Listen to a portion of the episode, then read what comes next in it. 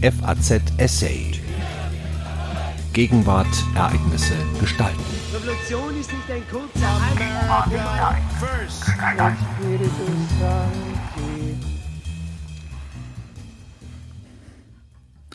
Zur Abwechslung Krise.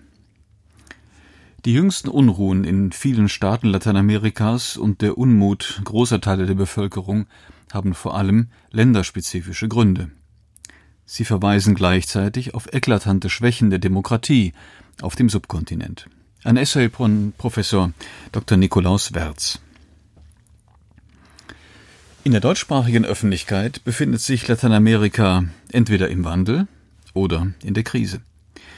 Bis 2018 stand der Wandel im Vordergrund, was eine Vernachlässigung des Halbkontinentes in der medial vermittelten Wahrnehmung zur Folge hatte. Mit der Zuspitzung der politischen Entwicklung in Nicaragua und Venezuela Anfang 2019 sowie den jüngsten Unruhen in Ecuador, Chile, Bolivien, Kolumbien und Haiti ist die Region wieder zu einem Krisengebiet avanciert.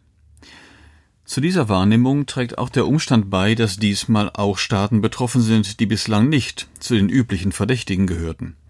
Chile etwa nahm in allen Ranglisten für Demokratie und Transformation bislang eine Spitzenposition ein. Bolivien wiederum, das mit seinem Lithiumvorkommen über Anteile am sogenannten Erdöl des 21. Jahrhunderts verfügt, schien dank eines hohen Wirtschaftswachstums den Fluch des ewigen Armenhauses des Subkontinentes langsam, aber sicher abzustreifen. Aber wo liegt Lateinamerika? Dank der frühen formalen Unabhängigkeit von Spanien Anfang des 19. Jahrhunderts gehören die Republiken sowohl zur westlichen Hemisphäre als auch zu dem, was mittlerweile als globaler Süden bezeichnet wird. Die selbstbewussten Eliten mit ihren europäischen Wurzeln zählten sich in den 1960er Jahren zu einer Art Mittelschicht der Nationen. Nach dem Aufstieg Asiens und insbesondere Chinas trifft das zumindest unter ökonomischen Gesichtspunkten nicht mehr zu. Die gleichzeitige Zugehörigkeit zum Westen und zum Süden prägt Politik und Gesellschaft. Bei den Verfassungen hatte man sich im 19. Jahrhundert an den damals modernsten Vorbildern orientiert beim Regierungssystem am Präsidentialismus der Vereinigten Staaten, bei den Parteien hingegen an westeuropäischen bzw. an marxistischen Konzepten. Besonderheiten der Ideengeschichte kamen im Lauf der Jahrzehnte hinzu, etwa der lateinamerikanische Positivismus, die brasilianische Nationalfahne von 1899 enthält das Motto Orden, Ordnung und Fortschritt. Das Spannungsverhältnis zwischen westlichen Idealen und einer anderen gesellschaftlichen Wirklichkeit kommt im Populismus zum Ausdruck. Dieser kam bislang in Südamerika meist als ein linker Nationalpopulismus mit antiimperialistischen Untertönen daher. Diese Anti-Haltung richtete sich vor allem gegen die Vereinigten Staaten, die im 20. Jahrhundert zur Hegemonialmacht heranwuchsen. Die Grundlage dieser Entwicklung wurde indes schon mit der Monroe-Doktrin von 1823 gelegt. Die lateinamerikanische Spielart des Populismus speist sich aber nicht nur aus dem Anti-Amerikanismus. Von einem Sozialstaat kann in wenigen Ländern die Rede sein, und selbst dort gibt es ihn nur in Ansätzen. Gleichzeitig hat teilweise nur die Hälfte der Bevölkerung an der Entwicklung und oder dem demokratischen Leben teil. Das beschert populistisch auftretenden Kandidaten in periodischen Abständen Wahlerfolge. Zu den Merkmalen der lateinamerikanischen Politik gehören Wellenbewegungen. Auf die Phase des historischen Populismus seit der europäischen Zwischenkriegszeit mit Juan Domingo und Eva Perón in Argentinien, Getulio Vargas in Brasilien und Lázaro Cárdenas in Mexiko folgten nach der Radikalisierung durch die kubanische Revolution 1959 Militärdiktaturen im Zeichen des Kalten Krieges. Schon vor dem Fall der Mauer begann in Südamerika der Übergang zur Demokratie. Diese Redemokratisierung erfolgte trotz einer schwierigen ökonomischen Lage. Die lateinamerikanische Wirtschaftskommission CEPAL sprach von den 1980ern als dem verlorenen Jahrzehnt. Nun begann eine neoliberale Phase mit einem Rückbau des Staates und Privatisierungen, die in dem lange Zeit stabilen Venezuela zu Unruhen führten. Der Wahlsieg von Hugo Chavez 1998 markierte den Anfang von Links- bzw. Mitte-Links-Regierungen unterschiedlicher Couleur, die anfangs dieses Jahrhunderts die Region prägten. Wie beim historischen Populismus wurde der sogenannte Sozialismus des 21. Jahrhunderts durch die außenwirtschaftliche Lage begünstigt. Für die Jahre 2003 bis 2009 spricht die CEPAL von einem magischen Jahr 5 mit einem hohen Wirtschaftswachstum, das vor allem auf die Nachfrage nach Rohstoffen in Asien zurückging. Von den Einnahmen profitierten die neuen Populisten, die sich selbst als Protagonisten des Postneoliberalismus sahen. Zu den radikalen Vertretern gehörten der Ex-Militär Chavez 1999 bis zu seinem Tod 2013, der erste indigene Präsident Boliviens Evo Morales von 2006 bis 2019, der Ökonom Rafael Correa in Ecuador 2007 bis 2017 und der Ex-Revolutionär Daniel Ortega in Nicaragua seit 2007. Dessen Familienherrschaft wird mittlerweile mit der des Somozas verglichen, die die Sandinisten in den 90er Jahren gestürzt hatten. Als Stabilitätsfaktor erwiesen sich in mehreren Ländern, von Kuba über Nicaragua bis nach Ecuador, die billigen Öllieferungen aus Venezuela. Mit deren Nachlassen hat die Polarisierung in den Empfängergesellschaften weiter zugenommen.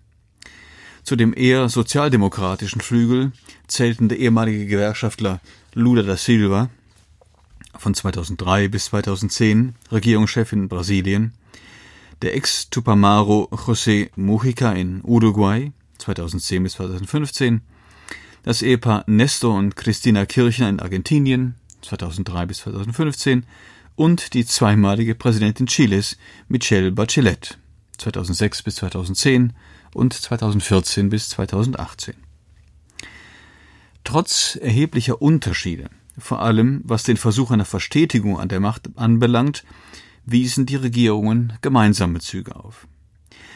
Die besonders rohstoffreichen Länder setzten gezielt auf einen Neo-Extraktivismus und konzentrierten sich auf das lukrativste Exportprodukt, was kaum nachhaltige Ergebnisse brachte. Allerdings begünstigte dies die Vergrößerung der Mittelschichten bzw. die Entstehung einer neuen Elite. Beides trug zunächst zu den guten Wahlergebnissen bzw. der Wiederwahl der jeweiligen Präsidenten bei. So sagte die brasilianische Regierungschefin Dilma Rousseff seinerzeit bei der Auslosung der Gruppen der Fußballweltmeisterschaft, dass seit 2003 nahezu 40 Millionen Brasilianer zur Mittelschicht aufgestiegen seien, ganz so, als wäre Argentinien dazugekommen. Im Unterschied zu Europa bedeutet eine Zunahme der Mittelschicht in Lateinamerika jedoch nicht automatisch eine bessere Verteilung des Einkommens. So konnte zwar die Armut gemildert werden, die Ungleichheit aber blieb. Anders als die Linke bzw. die Guerilla in den 1960er Jahren strebten die volksnah auftretenden Präsidenten keine Revolution an, sondern ein neues Bündnis zwischen Staat, Unternehmen und gesellschaftlichen Organisationen. Als folgenreich erwies sich vor allem die Kooperation mit dem brasilianischen Odebrecht-Konzern. Die größte Baufirma auf dem Subkontinent kam über viele Jahre hinweg bei vielen großen Infrastrukturprojekten zum Zuge und zeigte sich mit Schmiergeldzahlungen und illegalen Wahlkampfspenden erkenntlich. Marcelo Odebrecht, der inhaftierte letzte Chef des mittlerweile insolventen Unternehmens, begleitete Präsident Lula auf vielen Auslandsreisen. Später sagte er mit Blick auf eine Hafterleichterung umfassend aus. Um Aufträge zu erhalten, flossen Beschleunigungsgelder sowie in Brasilien und weiteren zwölf lateinamerikanischen und afrikanischen Staaten. Zahlreiche Politiker gerieten in den Verdacht, an der Operation Autowäsche beteiligt gewesen zu sein. Die Wechselstube, in der der Skandal bekannt wurde, befand sich neben einer Autowaschanlage. In mehreren Staaten wurden Verfahren gegen Politiker eingeleitet, etwa in Peru. In anderen, wie in Argentinien und Venezuela, wurde die Angelegenheit unter der Decke gehalten. Die Wirkungen des Korruptionsskandals waren erheblich. Das Misstrauen gegenüber der politischen Klasse wurde noch stärker.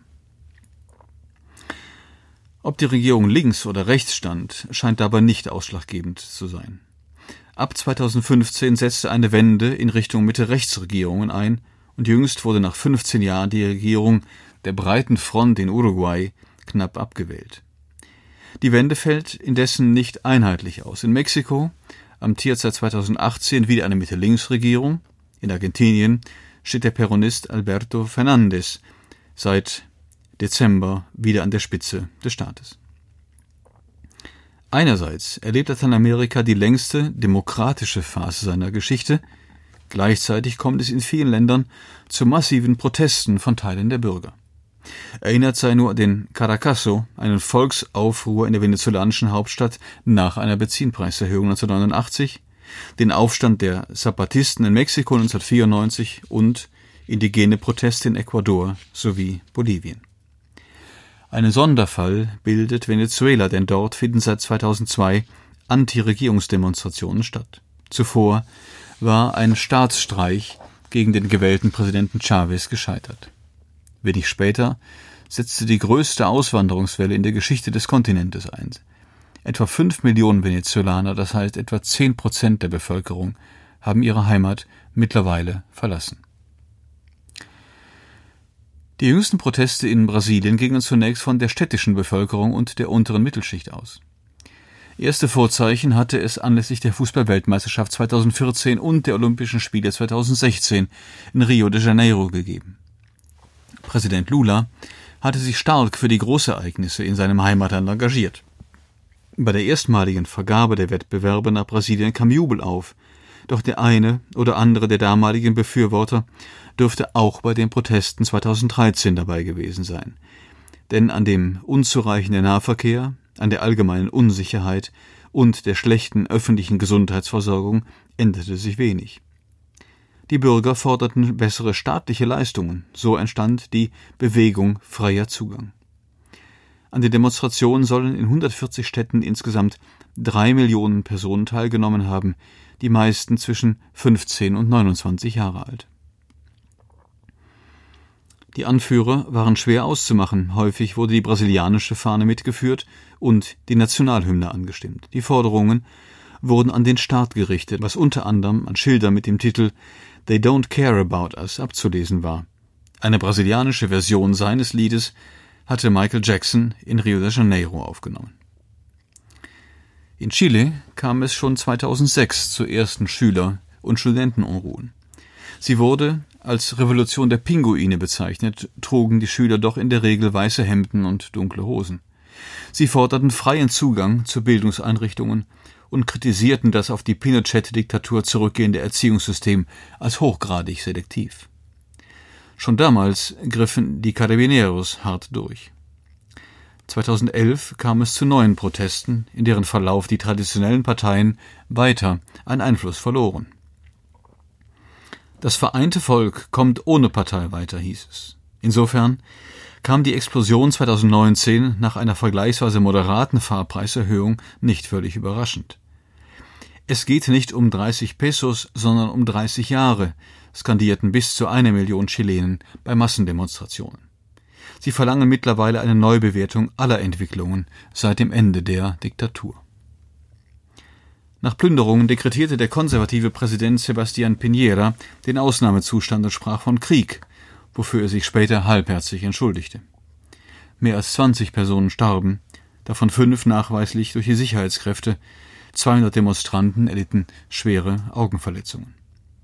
Die Mehrheit der Chilenen fordert eine Generaldebatte über einen neuen Gesellschaftsvertrag und eine verfassunggebende Versammlung, die zur Ablösung der noch aus der Pinochet-Ära stammenden Verfassung führen muss. Sie möchte eine Abkehr vom neoliberalen Kurs und eine sozialere Marktwirtschaft. Das wäre eigentlich die Stunde für Christ- oder sozialdemokratische Parteien. Sie gelten derzeit jedoch als diskreditiert, da sie im Rahmen der Concertación, einer quasi institutionalisierten großen Koalition, jahrelang mitregiert haben. In Bolivien wirkte die Unterbrechung der Auszählung der Präsidentenwahl als Auslöser der Proteste gegen Evo Morales.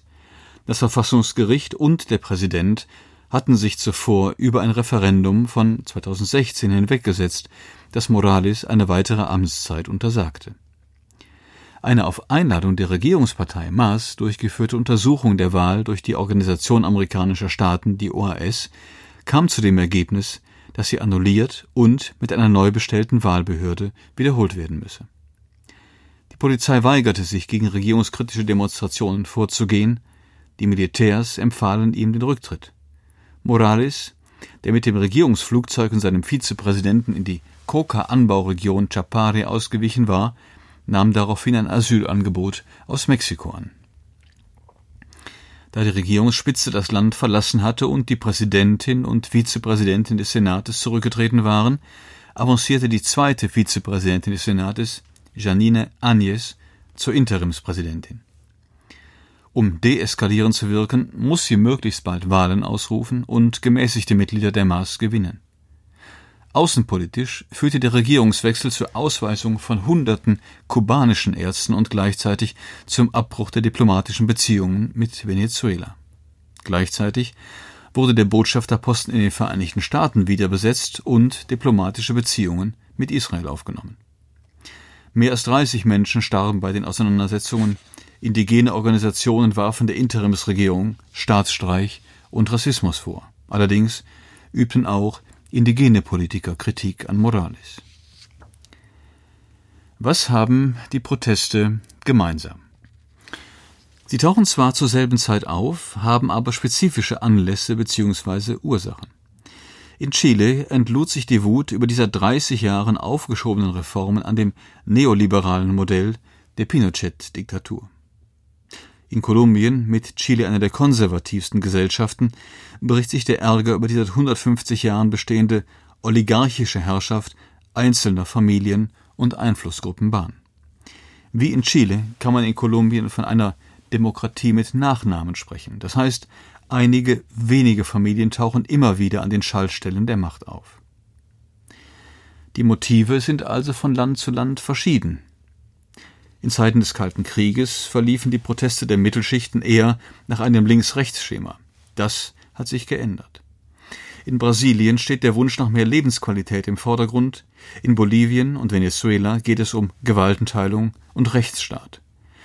Auch die Kritik an Klientelismus, Machismus und Korruption in der bestehenden politischen Kultur spielen eine Rolle.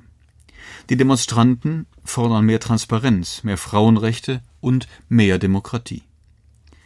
Zum Problem kann dabei werden, dass die Bürger in Ländern mit plurinationalen Verfassungen mehr Rechte, unter anderem Minderheitenrechte, erhalten haben. Gleichzeitig aber funktioniert der Rechtsstaat kaum oder schlecht. Faktoren, die die Gesellschaft zusammenhalten, sind wiederum nur schwach ausgeprägt. In Situationen der Anomie neigen Mittelschichten indessen zu konservativen Positionen. Bewohner wohlhabender Viertel organisieren mangels des Gewaltmonopols des Staates ihre Verteidigung selbst. Die Protestformen weisen Ähnlichkeit mit der neueren, weltweiten Unruhe in anderen urbanisierten Gesellschaften auf. Es muss vermutet werden, dass die Protestierenden die Aktivitäten beim arabischen Frühling 2011 in Hongkong oder in den Nachbarländern genau verfolgen. Dagegen scheinen die Parteien aus solchen Ereignissen keinerlei Schlussfolgerungen gezogen zu haben. Von den überraschten Politikern kommen, vor allem wenn sie aus dem Mitte-Rechtslager stammen, vielmehr konspirative Erklärungen. Sie sehen Castro-chavistische Verschwörer am Werk oder verweisen auf geopolitische Ambitionen Russlands. Trotz des Rückgangs der Wachstumsraten ist die wirtschaftliche Lage der meisten Bürger in Lateinamerika besser als am Ende des 20. Jahrhunderts. Deshalb ist die Vermutung aufgekommen, die Unruhen seien ein Ausdruck der neuen Mittelschichten, deren Forderungen mithin eine Revolution der steigenden Erwartungen. In Kolumbien und Chile protestieren vor allem jüngere und gut ausgebildete Menschen, Frauengruppen und Minderheiten.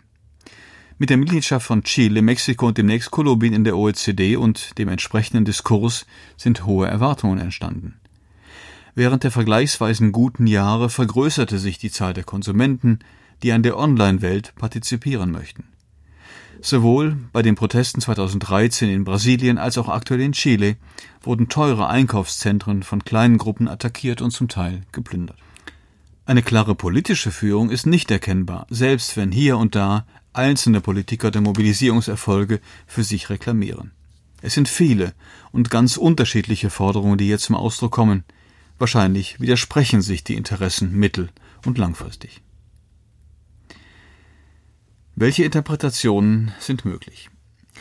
Die Akteure sprechen von Erwarten und einem Massenphänomen, zumal weniger für als gegen etwas demonstriert wird.